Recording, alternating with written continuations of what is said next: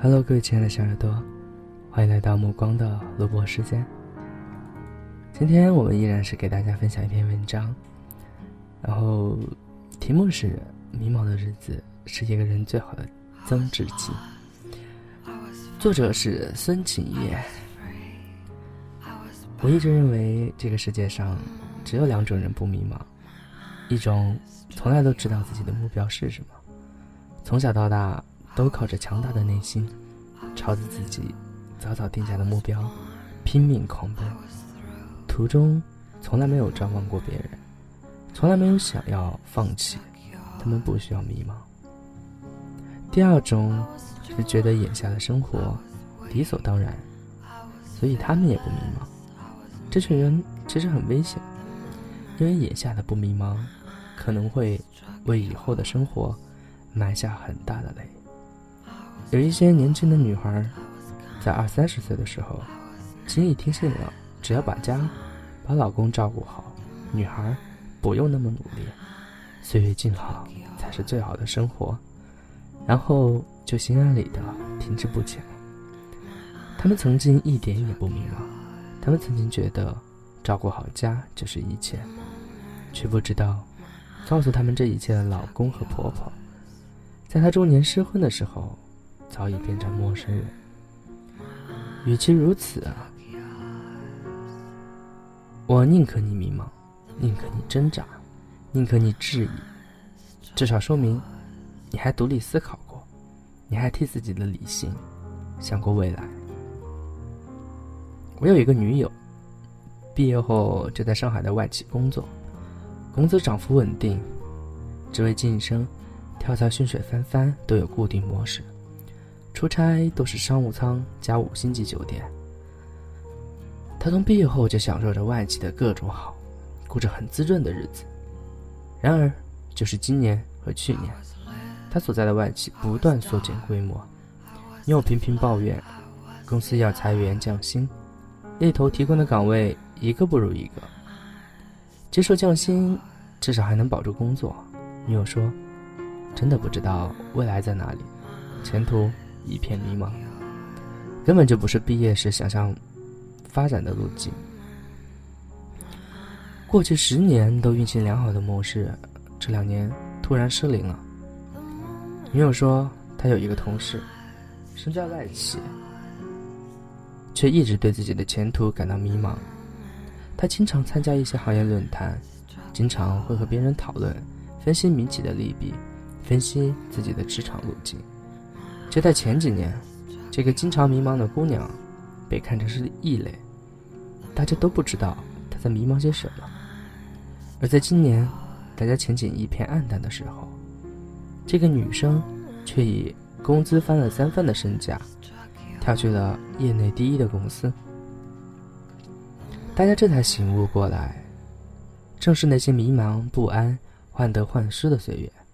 让这个同事始终保持着高昂的斗志、高昂的斗志和灵敏的嗅觉，一刻不停的提升着自己，所以才能始终保持超高的竞争力。适时的迷茫期，反而能让你不倦怠，永远保持对这个世界的好奇心，永远跟上时代的步伐，在大事到来前就做好准备。而我那位女友却从来没有想过，有一天升职加薪不再有固定的模式。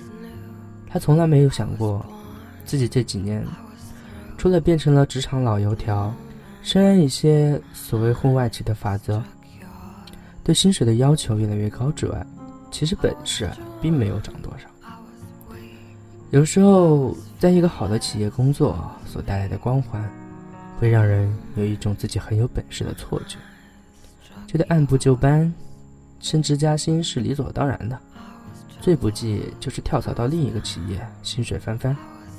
而如今的焦虑的不安，终于让工作了七年、进入职场匹配期的他，重新分析了自己的优势和劣势，分析了行业的前景和未来。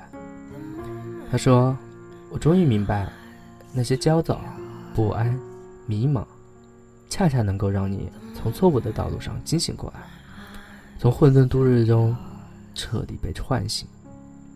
而这一段迷茫期变成了我自己调整方向的最佳时期。我想起了我的好多朋友，小 C，之前在事业单位从事建筑设计，拿着死工资，工作五年进入迷茫期不能自拔。如今，小 C 勇敢跳出舒适区，辞职成立了自己的工作室，开启了自己的互联网加建筑。给大家设计理想房屋，订单接到了国外。小 W 社交狭窄，就是公司到家的两点一线。过去几年，他一直都在迷茫，他的未来到底在哪里？后来，他积极参加各种行业内活动派对，把事业版图拓得越来越宽。他说：“如果没有五年的迷茫期，就没有今天风生水起的他。”迷茫期。让你从固有的生活模式中走出来，站在一个局外人的角度重新审视你的生活，这是一个最佳的时机，调整方向，重振旗鼓，再次出发。他们都曾和我们一样迷茫、彷徨，不知道未来在哪，但也正是这一段日子，让他们找到了新的方向，新的事业版图，找到了为之奋斗的理想。和远方，如今的你，也许正经历这一段迷茫。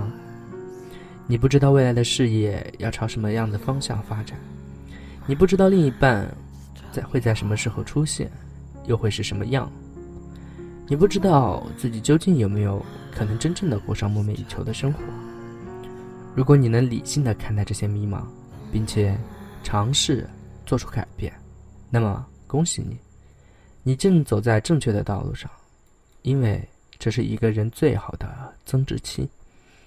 它让你打破已有的知识边界，让自己的认知、格局、眼界再上一个台阶。到时候回头看，你会很清楚的看到这一段时间的迷茫，是如何成全了后来的你。毕竟，谁的青春不迷茫？重要的是，在迷茫中成长。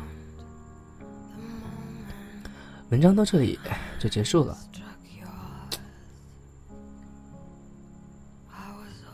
那我感觉到的是，作者举了几个呃他的朋友的例子，描述的是不同的人在同样的工作岗位上，然后经历了不同的思想状态，最后的结果迥然不同。